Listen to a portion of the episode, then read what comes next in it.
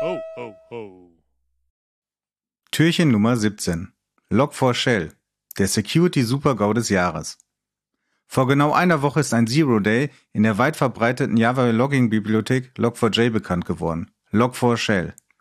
Was ein Zero-Day ist, habt ihr bei Türchen Nummer 10 erfahren. Es ist der Security-Super-GAU des Jahres. Wahrscheinlich die schlimmste Sicherheitslücke seit Heartbleed, die ihr in Türchen Nummer 2 kennengelernt habt. Höchstwahrscheinlich ist Log4Shell sogar schlimmer. Im Industriestandard für die Bewertung von Sicherheitslücken, dem Common Vulnerability Scoring System, erhält Log4Shell eine 10 von 10. Worin besteht die Lücke? Log4j unterstützt in Lognachrichten einen Lookup von Properties. Dabei werden Platzhalter, ein Dollarzeichen gefolgt von dem Namen der Property in geschweiften Klammern, durch den Wert einer Property ersetzt.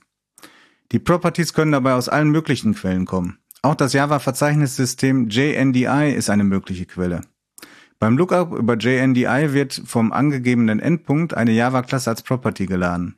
Hierbei wird der Deserialisierungscode der Klasse im selben Prozess wie Log4j ausgeführt. Kann eine Angreiferin die geladene Klasse kontrollieren, ist die Ausführung beliebigen Codes bei der Deserialisierung möglich. Wie kann aber eine Angreiferin die geladenen Klassen kontrollieren? Das ist relativ einfach. Dazu muss die Angreiferin lediglich einen Platzhalter mit einer Referenz auf einen von ihr kontrollierten Endpunkt in eine Lognachricht schmuggeln. Der Endpunkt liefert dann die kontrollierten Klassen aus. Und wie kann die Angreiferin die Referenz in die Lognachricht schmuggeln? Auch das ist meist relativ simpel. Viele Daten, die ein Server entgegennimmt, werden gelockt.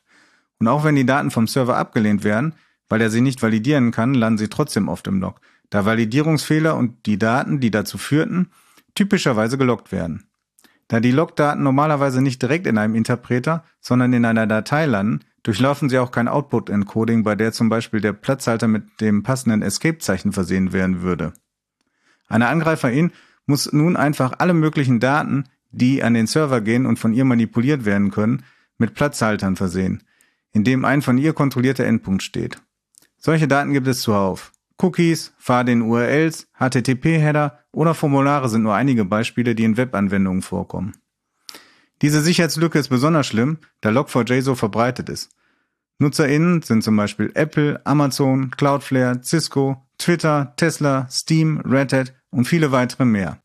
Angriffe konnten im Nachhinein schon seit dem 1. Dezember identifiziert werden. Es ist davon auszugehen, dass schon auf einer Reihe von Servern Backdoors installiert wurden, die es in nächster Zeit ausgenutzt werden, beispielsweise für Ransomware.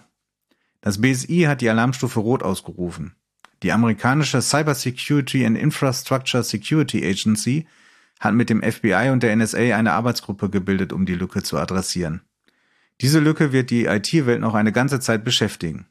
Was könnt ihr tun? Entweder auf die abgesicherte Version 2.16.0 aktualisieren oder, falls das nicht möglich ist, den Lookup, der standardmäßig aktiviert ist, per Konfiguration abschalten. Wart ihr für die Lücke anfällig, solltet ihr zusätzlich eure Systeme sorgfältig auf eventuelle Kompromittierung hin analysieren. Habt ihr noch nicht Log4j auf eine abgesicherte Version aktualisiert oder den Lookup per Konfiguration abgeschaltet, ist die Gefahr groß, dass ihr bereits gehackt wurdet oder in Kürze gehackt werdet, wenn ihr nicht sofort handelt. Worauf wartet ihr noch?